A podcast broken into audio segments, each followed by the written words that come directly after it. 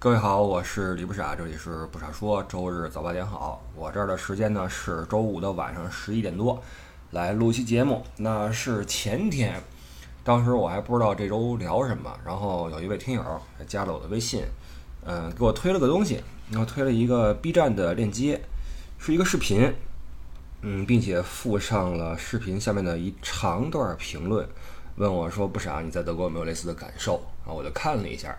觉得嘿，这个话题可能不少人想知道怎么回事儿啊，咱们就说一下啊。这个视频是这样的，视频这个 UP 主呢是一位呃记错了不要怪我啊，就是应该是刚到德国没半年的一位中国女性啊，然后她是嫁给了一个当地人，嫁给德国人，然后她跟她老公之间沟通，就我看到的内容来看的话，沟通的语言是英语。然后应该去了德国没多久，然后视频是他发了很多视频，up 了很多视频，都是他在德国的一些生活细节，像跟德国人去烧烤啊，跟德国老公去露营，跟德国老公去逛超市，跟德国老公去如何如何，都是这个这个主题，讲述一些呃，作为一个初来乍到的一个人。对于德国社会的一个观察，那包括欧洲啊，包括一些生活的细节吧。其实这些事儿，这种视频很多人在做啊。现在自媒体这么发达，很多人在做这个事儿。也有人说，我说不傻，你你你弄个视频版的不傻说呀，你拍点视频。这事儿我一直没有做，为什么呢？嗯，首先有这么一个一个原因，就是很多事情呢，嗯，当我们用音频已经说过一次，而且说的比较的。嗯，透的时候呢，我就不太喜欢再用视频再重复一次了，我会觉得有点没意思。再有呢，一个更主要原因是什么？是，嗯，对于这个社会的很多事情，你像什么吃烧烤啊、吃中餐呀什么的，我我已经没有什么新奇感了，你知道吗？在就很多事情在初来乍到的人的眼中是很有意思的，但是对于我来说，其实很多事儿对我来说就没有新鲜感了。包括在以前我在工作的时候，在团。有时候我走着走着，人突然说：“哎，这个真漂亮！”嘿，或者说：“哎，这事儿真有意思。”然后津津乐道的去去去说，我会觉得哦，我我我会反思一下，就是呃，很多事儿在我来看已经是日常了，但是对于很多刚来的人来旅游的刚到的人来说，哎，这事儿其实挺新鲜的，所以很多很多留学生啊，那个小小朋友们。在用视频记录着他们眼中的新奇的在欧洲的在德国的生活，所以我就没有那么多动力去做这个事儿，嗯，所以这个就交给他们去做了。其实这是个好事儿，就是，呃，你甭管这些 UP 主他们的嗯更新的频率怎么样，质量怎么样，或者说用意是什么，但是这几年来我们会发现，呃，你不管是哪个平台吧。这些人在海外的 UP 主所更新的视频呢，多多少少给我们生活在中国的人提供了一个看世界的窗口。这几年都出不去，对吧？那么，嗯，你像疫情也好，疫情下的生活怎么样？疫情下的那边的啊什么怎么样？给你另外一个角度去看到那边的生活是什么样子的，对吧？那么真相是怎么样？你自己去思考。所以，其实我觉得这种这短视频其实是个好事儿。然后这个的姐，呃。更新的这一期短视频的视这个名字我就不说了啊，包括他的 ID 我就不说了，我也不说这个视频的名字，好吧？我们就说这个事儿是她跟她老公去吃一个自助餐，那去吃一个中式自助餐，然后感受到了来自收款员的一个嗯不得体的一个对话的带来的不爽的感觉，然后他就提出了一个观点，就是在海外很多华人都歧视华人。呃，当你们到海外的时候，要小心这些中国人，他们他们可能会瞧不起来自中国的人。然后底下的这个评论跟的非常多。这这一个视频在他的作品里面相对点击是比较多的。那六月二十一号上传的，到现在是四千六百六十九次观看，然后跟了五十个评论。相对于他自己的这个频道来说，这一期是比较，呃，受众就比较多。包括你看，我们听友们也在给我发，说不傻是这样吗？我就看了一下。呃，我先说这个视频啊，先说视频。视频是她去跟她老公去吃自助餐，然后你看我这个像这个这个这这样的话题，我们就就聊过了啊。中餐是什么样的？那个自助餐是什么样的？呃，价格、呃，品种，完了那装潢、气质啊，我们都说的很很多了。我在做这就是那对他来说可能会比较好奇，比较新鲜啊，拍了一下，就是典型的一个啊中式自助，也不需要什么技术含量，啊就是。这么一个一个一个地方。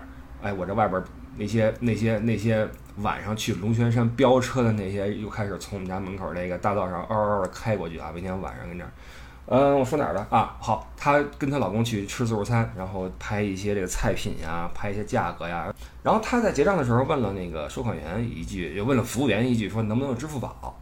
这是个很这个很平常的一个问题。服务员的回答是我们这儿我们这么大的店，当然不用支付宝了。呃，那些洗钱的会用支付宝，我们不用支付宝，是这样回答的。然后他就很不悦啊，非常不悦，然后就回家路上越想越气，然后就说啊，你你到海外之后，你们要小心这些中国人，他们特别歧视华人。呃，当然他我记得我印印象中他也补了一句，就是当然话不能说死嘛，对吧？他补了一句说，嗯，不是所有人都是这样的啊。但是他也抛出一个观点，就是华人歧视华人这个观点，嗯。好吧，这是他的一个说法哈，他就讲了这么一个现象，然后得了这么一个结论。当然，他也没有把话说死。嗯，但是这个很明显，这个视频的这还是有一些这个这个这个导向的，所以评论很多。那我们这个听友呢，就转给我了一个评论，写的很长，我给你念一下啊。呃，说海外华人相互歧视提防已是老生常谈的问题，十多年前我就有感触。那看来这位朋友十多年前在这边生活过。说德国华人尤为明显，原因不只是自卑，而是基于多种原因对中国社会和华人群体的怨恨和提防。有一些是因为政治，有一些是皈依者狂热对原生文化的蔑视，还有一些是基于海内外华人群体内部的相互倾轧、欺骗等等恶劣的互动历史造成的。很多在德留学和生活的华人，因为相互缺乏健全的人格以及相处之道。在欧洲寡淡的社会生活中，逐渐偏激化、内向化，身处边缘又憎恶以往，这是很多包括留德华人在内的欧洲华人的典型特征。其实，这也侧面反映出华人社会现代性的缺失问题。虽有相同的文化背景，却在原生社会习惯了原子化的生活和思考方式，对文化归属、集体。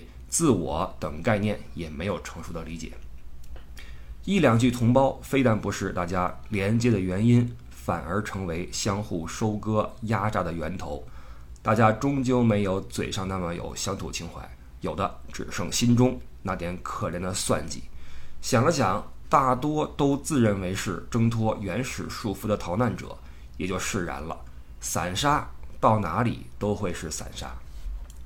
这个评论，嗯，得到了八十三个赞啊，可见是有很多人认同。那么还有很多其他的评论，嗯，比如说，呃，说的不错啊，说的很准确，说反而是小留学生以及打算回国发展的那些人，心态更平和开放，不卑不亢，不像年纪大的移民把一身反骨当独立思考。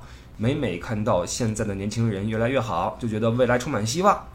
有人说海外华人会扎堆，但不会团结；还有人说中国人不坑中国人就不错了；还有人说这种人还不少，尤其老华成分复杂；还有人说自卑到骨子里的人才会这样，别理他们就行；还有人说这是高华的迷之自信。高华这个词儿近两年经常出现，是不是高等华人的意思？就是自认为高等的华人，简称高华，是这意思吧？啊，还有人说，收拾餐桌的大妈的确不太会说话。她对你或许没什么歧视，只是对一些国人用支付宝洗钱有感。同时，她很自豪，她打工的这个大餐馆对这类事情不屑一顾。博主不该问她，而且问的不是时候，应该去收管台问。国外中国人之间相互提防以及相互帮助都很正常，道理不言而喻。这个我觉得说的还比较的，嗯，OK。还有人说。嗯，挺胡扯的。说德国华人微信群不要太多，遇到几个奇怪的人不应该一棒子打死啊。这个是大家一些评论，但更多的是赞同我刚才念的那一长段啊，分析海外，尤其是在德华人的嗯相互这种敌视或者提防或者坑害的这么一个呃内心深处的底层原因的这么一个评论啊。好吧，来说说我的想法。刚才我们说了，就是。就是刚到一个地方的人啊，初来乍到一个地方的人，会更加容易或更加乐于，也更有冲动对此地的人或物或事做出自己的评价和评论，这个很正常，对吧？呃，在这种情况下做出的这种嗯评论和和和论断呢，有两个特征，第一是比较敏锐。他能够发现很多长时间在外生活的人所不能发现的问题，对吧？很多事儿，比如说我看不到，他能看到，他觉得哎这事儿挺新鲜的，然后说出来之后，很多人会有共鸣，这是其一。但其二呢，就是呃，如果你你刚到一个地方，你对这个地方的很多事情都不熟悉，甚至语言都没学会，那么这个时候你做出的论断和这种推测呀，其中可能有那么一部分，在一段时间之后，你会发现它。嗯，不太经得起推敲。就其实这个所谓的中国人坑中国人这个这个事儿，好像大家都觉得发生了不奇怪，不奇怪什么意思？不奇怪就是你默认这种事情是存在的。但是，嗯，就像这位听友问我的感受一样，说不啥，你有没有类似的感受？我想了好久，我我我看了这个视频之后，我想了半天。我回顾这二十多年我在德国所经历过的那些糟心事儿，我回忆了很久之后，有没有说呃中国人坑中国人，华人坑华人？我没想出来，所以我跟他回说，我说我没有这个感受。嗯，但是这个事儿我也不能说死，因为我觉得大家的际遇不一样，对吧？我不能够说我没碰上就说别人说的不对，我只能跟您说我自己的人生记忆中，我觉得。这种华人坑华人的事儿，貌似不太常在我身上发生，因为我是这么来回忆的，就是从我刚到德国开始，我刚到的时候呢是进一个语言班，那时候很多同学在一起，我们是被一个中介运作过来的，那么我们能够接触到的海外华人，在那个城市，当时那是一个特别特别小的，但历史悠久的。算是个古古城吧啊，算其实算是一个中型城市了，在原东德地区，哇，那一言难尽啊。然后我们在那接触到的华人前辈呢，呃，除了比我们早来个半年一年的那第一批的，就前一批次的语言班的学生之外，就学长之外，还有那个中介公司在这边对接的一个负责人啊，一一个女士，中年女士，然后还有我们那城市的广场上啊，有一个那个快餐车。叫那个中国快餐车，完了那个里边那个做炒面的那大哥啊，是是那是一中国人，这是我们能接触的呃第一批在德的华人前辈。你说这波人对我们怎么样？我觉得呃这个没什么不好吧。就是你看我们刚到德国之后，拿出钥匙打开屋啊，进去之后呃收拾挺干净，然后桌上都摆着两瓶饮料啊，一瓶是那个可乐，一瓶是那个苏打水。呃，然后有一些老生过来给我们讲一些规则哈，这个垃圾怎么分类呀，什么乱七八糟哈。完了临走说一句哈，这个如果你们需要电话卡的话，我这儿有卖啊，我这儿有卖。呃，你说人家呃转手卖你一个电话卡，这也不算过分吧？挣你个人民币几块钱的手续费，我觉得也也不算说黑你，对吧？完了。呃，那位女士其实她对我们还挺好的，因为我们这个这波学生在这个往德国运作的时候呢，她这个中介公司可能会有一些地方做的不是很妥当啊，不是很那什么，她是看在眼里，然后会用各种的方式告诉我们说，你们应该跟中介公司之间呀把这事儿给他弄清楚，因为你看你们都是小孩子，很多事儿考虑的不周全，呃，你们对吧？这么年轻不要被耽误了等等哈，就是对我们还是挺关心的。其实。呃，很多人会说，在海外的就是老一波华人，很多人很坏，因为这个来路不明，啊，但确实是有那么一波人，他们是回不去中国的，啊，回不去的。但是他们人品，你说坏吗？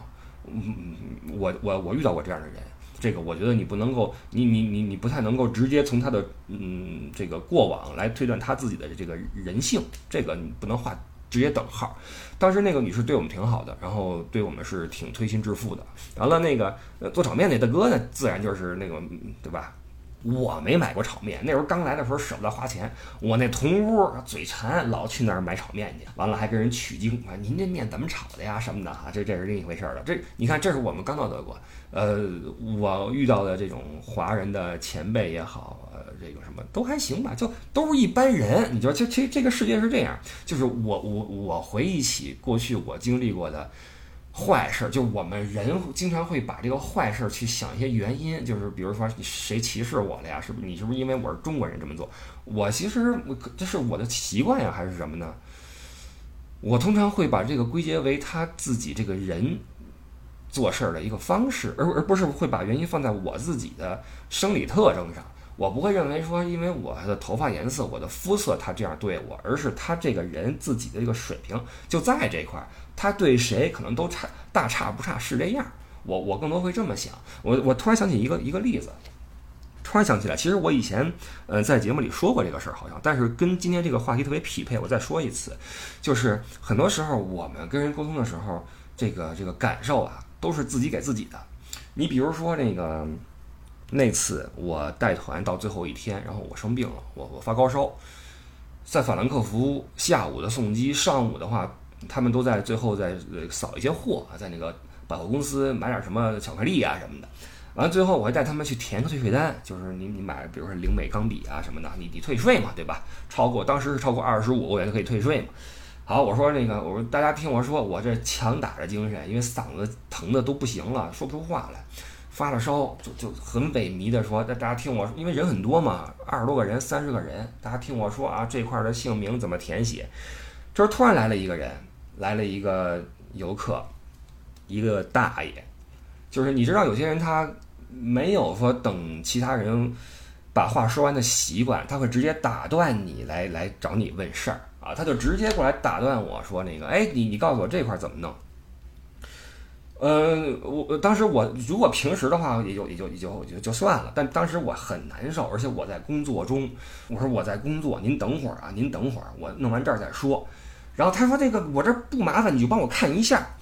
然后我我就有点，就是因为我是受雇于这二十多个人的，我是服务于这这这眼前这波人的，而且我在工作，你看到了我正在讲解，对吧？就算你有急事儿，你你说说劳驾，你说说不好意思也行。您过来直接拿这玩意儿怼我脸前，说什么让我说您您找您导游去啊？我说我不是你导游，你找你导，因为很明显他是一个团客，能看出来的。我说找你导游，他就立刻特别的不高兴，他说你是中国人吗？你你就这么对中国人吗？你你你你，然后开始诅咒我啊！你你怎么不死呢？你快死吧你！这是他原话啊，他原话在我耳边说你怎么不死呢？就因为我。被他打断之后，我没有去帮助他。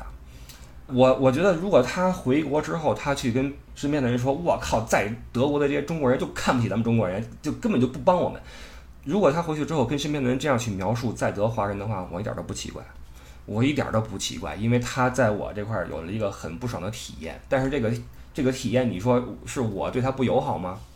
所以这个很多事情，我觉得这个体验都是都是有的时候沟通可能会有误解。嗯，说回这个事儿，你像他去问这个呃这个服务员能不能用支付宝，我是这么猜测的，因为咱也不在现场，咱不好说，好吧？呃，我首先我估计这位大姐是不是对德国的这类中餐馆的服务员的嗯文化背景或者说他们所掌握的这个这个社会的信息缺乏一些了解，就是。这类餐馆的服务员呢，通常是已经脱离中国社会比较久的一波人，他们可能对很多现在在中国时下很稀松平常的玩意儿呢，不是那么的了解。同时，在我观察中啊，他们中的一部分人其实欠缺一些懂得如何与人用一种很得体的方式交谈的能力。这个一方面是来自于，比如说南北方差异，这是也是其中一部分，因为大家的。措辞或者说这个敬语的使用，或者说呃这个语气都不一样。再有一个，他要脱离中国社会这么久，他看到您，然后您身边也没什么中国人，对吧？可能他觉得，哎，你你你怎么这都不懂？然后他就不得体的用你不舒服的语气说：“我们这这这么大一餐馆，我们不用支付宝。”他可能没有恶意，你知道吗？你看我在餐馆打工的时候，也跟那个。啊，一些这个各路的来历的人去去交流，他们有的时候说话没恶意，但说话特特呛人，你知道吗？特别呛人，特噎人。然后这位女士就可能被噎着了吧？当然，我也只是只是推测，也许人家他他就是瞧不起另外一个中国人呢，咱不知道。所以我只是推测，我只是说这个，嗯，沟通之中可能会有误解，然后。体验都是个人的，对吧？那我我我我我接着说啊，我接着说，你像我刚来的时候就还 OK，然后进了学校，你出了语言班进了学校，进学校之后身边的中国人都是一些同学，呃，学长学弟什么的都很好呀。我觉得那一段时间是特别开心的一段时间，大家互相串宿舍楼，是吧？你住哪楼，我住哪楼，然后呃，到了什么周末去一块去这儿包饺子，一块去那儿什么。呃，那个烧烤，完了谁去谁家看个片儿什么的，谈个朋友什么的。那段时间大家的相处是特别的透明，特别放松，我觉得那个是是很开心的。就学生时代，也可能是我们的学校太太质朴了，我们那小村子你知道吧？那个歌村儿，呃，你如果到了那个中国学生比较多的地方，可能人际关系复杂一些，但多是因为感情。你你你你这个 A 和 B 同时看上了 C。完了，C 今天去 A 家吃饭，明天跟 B 逛街去了，然后 A 跟 B 之间就出成了，也就发出一些局语，就就就这些事儿啊，谁去谁家怎么怎么就，呃，可能会有这么一些关系。但是因为那学生的时候牵扯的利益少一些，那也就谈不上什么，呃，互坑互害。而且，呃，你像原博主剖的这个话题，更多的是在欧洲的华人对。中国到欧洲旅游或学习或短期生活的华人的鄙视和歧视。那那时候我们作为学生，我们看不到什么游客什么的，而且我们学生，我们有什么资格和和和和阅历去歧视别人呢？别闹了，对吧？我们还四处虚心求教呢。所以这学生那几年很正常。然后呃，那时候我能够接触到的一些嗯前辈啊长辈都是餐馆儿，餐馆老板老板娘。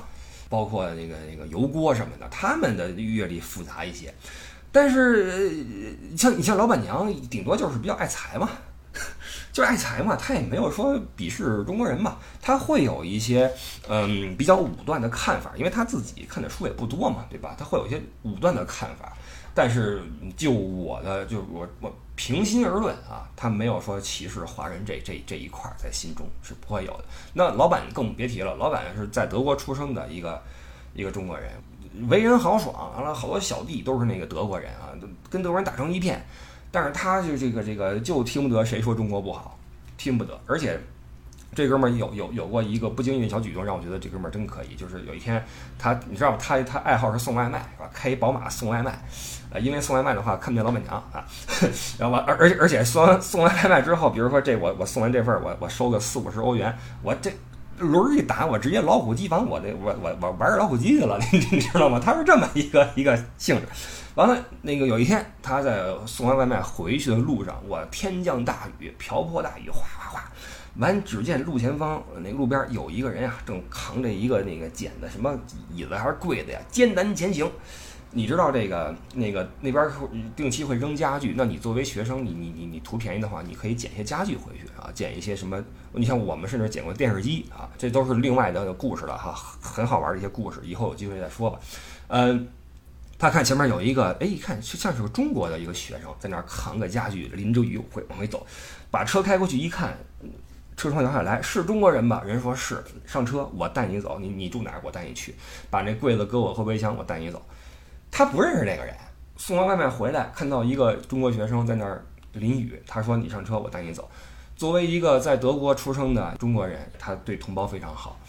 嗯，然后嗯嗯，后边那个那个厨房，嗯，难民之间可能会有一些这个利益上的一些东西啊。从他们身上，我看到了一些社会的。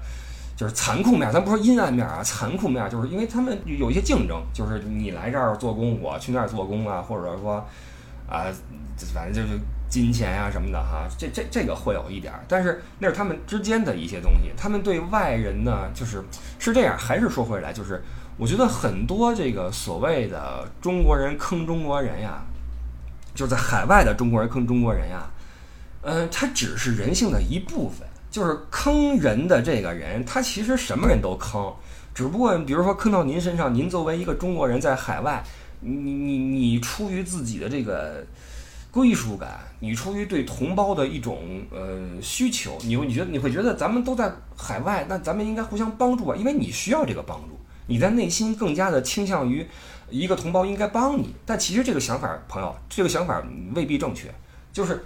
呃，同胞之间如果面对困难相互帮助，那你出于我们的这个民族归属感是应该。但平时我们在生活中，他人没有义务帮你，对吗？就是像我一样大的朋友，也许看过一个电视剧叫《北京人在纽约》，里边有这么一幕：王启明啊，王启明那个那个就是姜文演那哥们儿，到了美国。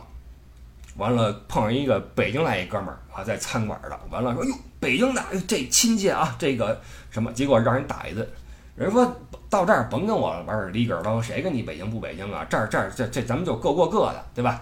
这个话是糙了点儿，然后这个这个情节也比较的有戏剧性啊，就是生活中不至于说，哎，哥们儿北京的，啪给你一嘴巴，这不至于，对吧？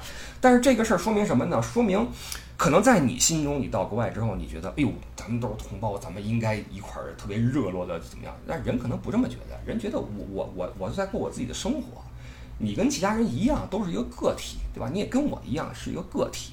咱没必要那个这个沾亲带故的，没必要说这么多。所以在这种情况下，呃，对同胞产生一些需求的，包括那种基于归属感产生一些那种热热切的心情的这个，而且这个被冷落的人来说呀，这种落差可能尤为让他们觉得，我靠，同胞对同胞都这样，你知道吗？但其实他可能对谁都这样，只不过呢，是我们。对于他人的期待的这种落空，让我们产生了中国人坑中国人这么一个一个一个结果。你想一想，就是，你，这么说吧，朋友们，你们在中国，你长这么大，你你有没有被人坑过？你当然有了，但你会得出一个结论说中国人坑中国人吗？你不会。但是同样的，在海外你被中国人坑了，你就觉得我靠，中国人坑没区别呀。其实，只不过这个事儿换了一个地点发生。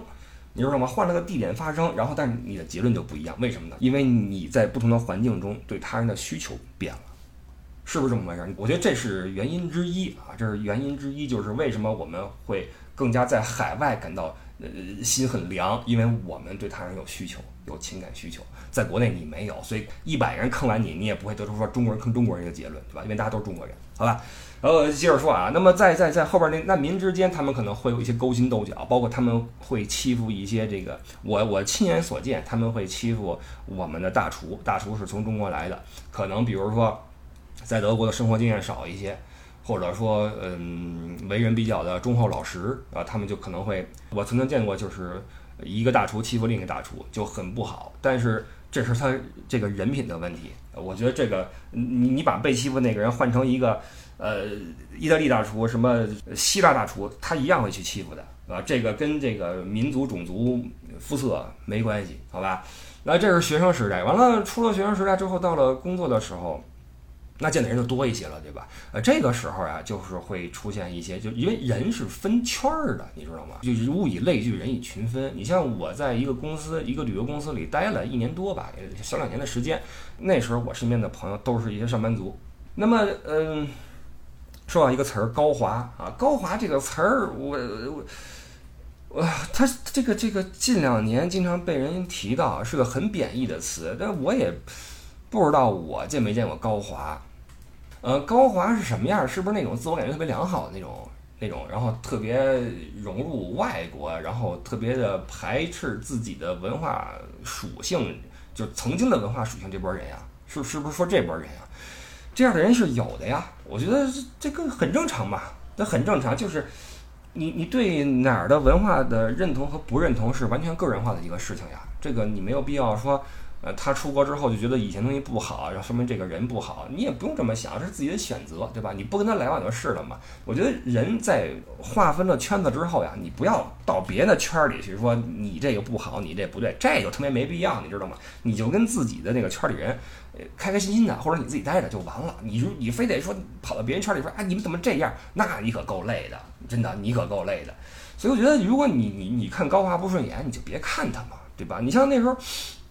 从我的个性来说，我比较喜欢跟那些比较的随和的人接触，对吧？大家一块乐呵乐呵。那时候我们身边其实有不少这样的朋友，嗯，比如说谁家搬家了，大家一块过去拎着酒，然后去暖房，然后一块玩三国杀。那很久以前了啊，玩三国杀，然后一块叫外卖，然后那你叫个披萨，我叫个炸鸡，然后一块吃什么的，就挺开心的，其实。呃，然后这个这个，因为职业不一样嘛，有的人比如说是，你看我们法兰克福金融中心，有人做金融的啊，有的人是是是搞物流的，有的是那个汉莎的空乘啊，空少什么的，我认识好多他那个航空公司的，所以玩的都挺好嘛。那可能有一些人觉得说，嗯，我觉得你们这想法不好啊，过去的我们过去那个文化如何如何。那么他在发现自己不容于这个圈子之后，他自己也会走呀。你看这个评论原。袁博的这个评论就说了很多嘛，说的是德国华人尤为明显，原因不只是自卑，而是基于多种原因对中国社会和华人群体的怨恨和提防。哎呀，我不知道这位这位留这个这这段话写的其实挺挺挺好的哈，这个遣词造句是那个水平是在线的，说的很明白。但是我不知道他经历了什么，他到底是看了什么样的一拨人呢？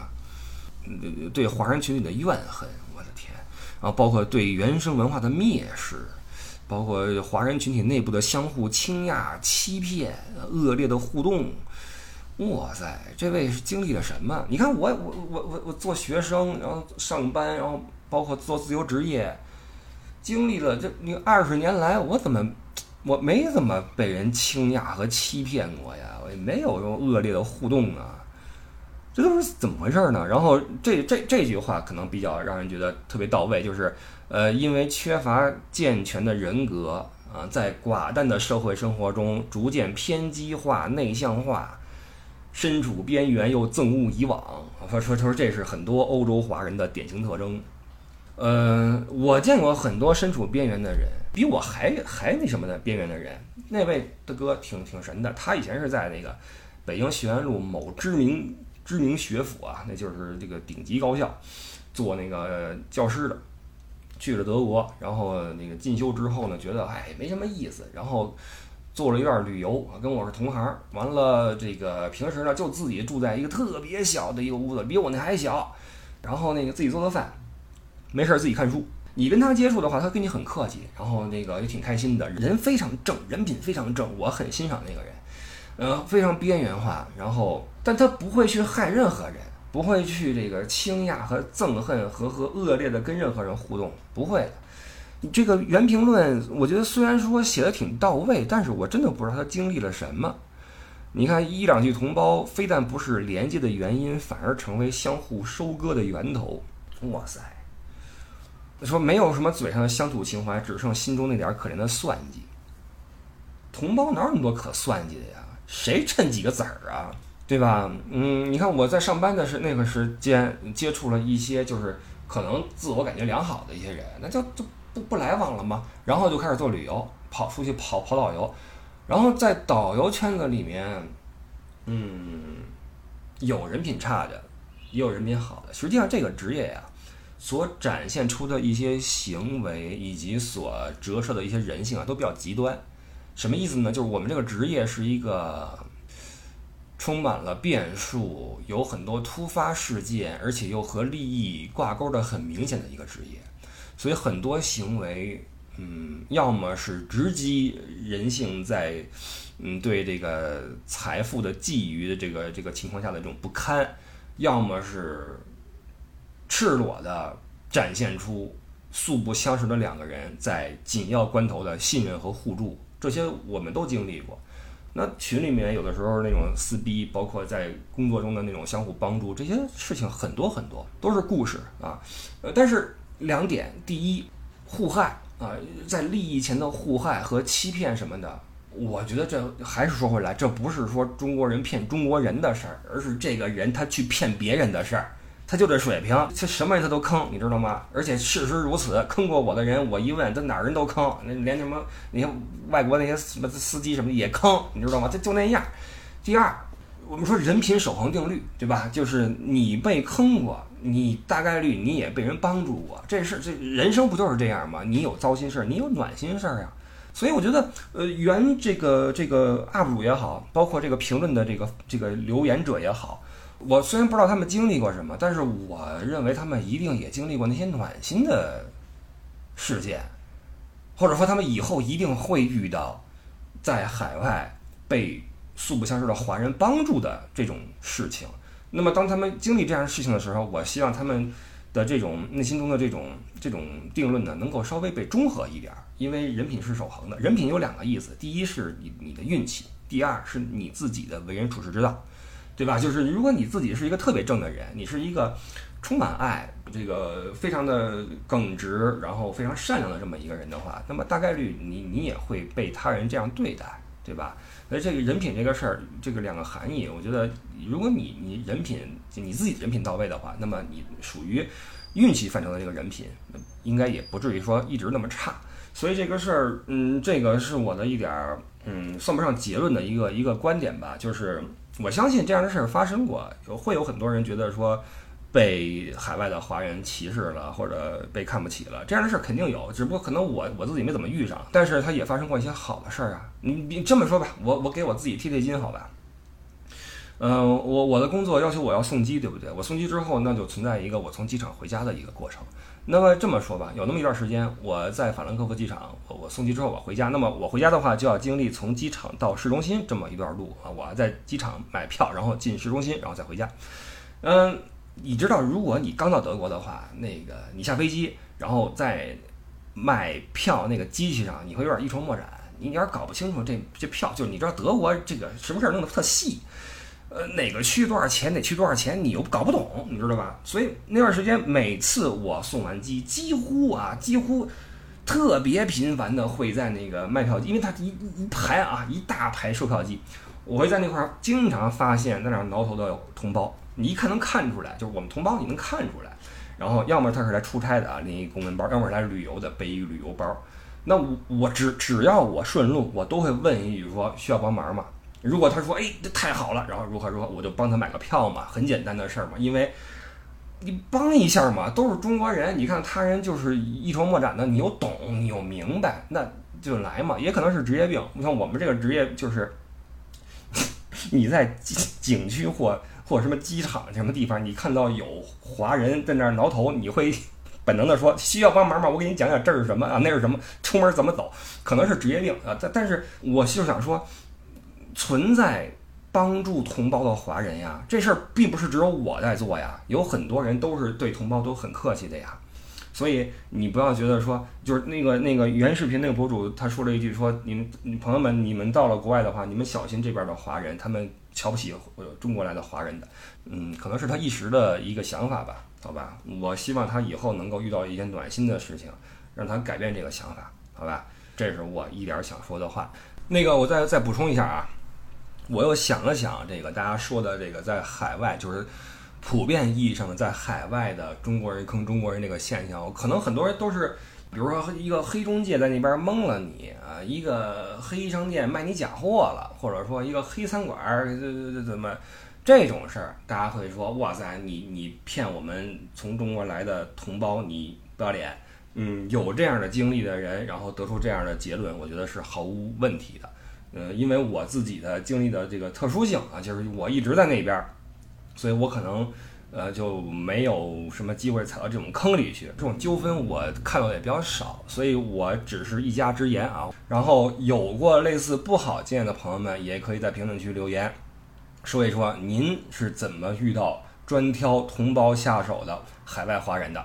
另外，最后呢，我再说一个小小的小故事，都不算故事了啊，只是一个情景。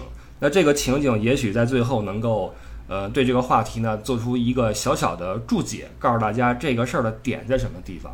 呃，那个是我去找税务师做一个对话，就是你知道，在德国生活，不论你是上班也好，你是做买卖也好，你是自由职业也好，等等，你的税务问题很重要，每年你都要报税，而且是如实报税。不然的话，你可能会有很多的麻烦。那么报税的话，它是有技巧的。尽管说你如实报税，但是比如说你的办公室，你是居家办公呀，还是说在 在什么地方办公？包括你每个月的交通费有多少，然后你的车票的票据在哪儿？这些票据的这个收集啊，以及整理啊，会对你最后的退税的金额有很大的影响。也就是说，它是需要一定的技巧。那这个技巧。这么专业的事儿和呃这个繁琐的事儿，就要通过你跟税务师的沟通去把它捋顺。那之前因因为我一直是用的是一个德国税务师，那就每年到了那个季节，就那那几个月，就是弄得挺麻烦的。你要跟他不停的写 mail，然后去问这个能怎么弄，那个怎么弄什么的啊。然后后来我觉得算了吧，我换个税务师，我换成一个中文税务师，因为有中国人做这个工作。然后为这事儿，我还特地去他办公室拜访了一下，我说这个以后我就。转您这块儿啊，我来弄。那我找他来做这个事儿，那无非就是因为我们沟通顺畅。那因为之前是跟德国人之间就比较的官方嘛，比较的这个麻烦，所以我去他办公室呢，我也比较直接，因为咱们都是老乡，都是中国人，推开天窗说亮话。我说这样，以后报税的时候呀，你看啊，我这个每年是如何如何。那以后报税的时候，我就问您哪块儿咱们这税能给它做的漂亮点儿。我的意思就是这个。就是在合法的范围内能够多退一点税，那不是对我有好处吗？这也是我请你的一个初衷，我们沟通会更便利一些，对吧？然后他呢，这个他的反应是比较的这个出乎我的意料，就是完全没考虑说咱们是中国人或怎么样，就是非常的冰冷的，呃，公事公办的，然后面色铁青，甚至啊，给我先说了点这个什么啊，我们是这个。你要注意啊，李先生，我们是这个合法的这个税务师，然后我们进行过什么样的培训？我们是持证的，如何？我们在，呃，如果一旦我们发现客户有什么作假行为，包括如果我们去帮助客户进行一些这样的行为的话，包括如果我们帮助客户去做什么行为的话，那么你和我都会面临什么什么制裁吧？就说了一些非常官方的这个近似于法条类的东西给我听。那实际上我找他当然不是说我们要去骗税或者造假，你懂我意思吧？所以这个这个冲突呢，其实不算冲突啊，顶多让我觉得就是何必呀？这个我找你来，你说你你你至于这么说话吗？但是你说谁有错呢？没谁有错，这事儿就是看你是于情还是于理。于理的话，人家没错呀，人家就公事公办，把这事儿告诉我，这个怎么着吧？他的这个法条在这摆着，丑话说前边，这也没什么问题。但是于情的话，你大可以。对吧？把这事儿说的，就是让人就是听起来舒服一些，都是拿中文说话的，对吧？就是你明白我明白，咱又没办什么坏事儿，不就完了吗？所以，如果说我一定要计较他对我的态度，那也许我会说，嘿，这人哈，都是中国人，你说你何必跟我拿这官签什么的？但是其实没必要这么想，他这么做也没什么问题，因为他公事公办嘛，他做这个职业，他面对各国的来这儿咨询的人。那用什么语言面对哪国的客户，对他来说都一样嘛？他没觉得说我跟他来自同样一个国家，这个事儿足以影响到他去跟人对话的态度和风格。所以，呃，也许在嗯这个话题上，你在跟一个就我们出国之后跟一个当地的华人在沟通的时候，你是把情放在前面，还是把理放在前面？这个也许。决定了你对这个人的一些感受和评判啊，这是最后我想说的一个小事儿，可能跟这个原 UP 主举的这个就拍的这个例子呢不太相似，但是呢，呃，这个事儿在我看来就是一个于情于理的事儿，好吧，就说这么多。如果不出意外的话，我们就下周日早八点不傻说再见，各位，拜拜。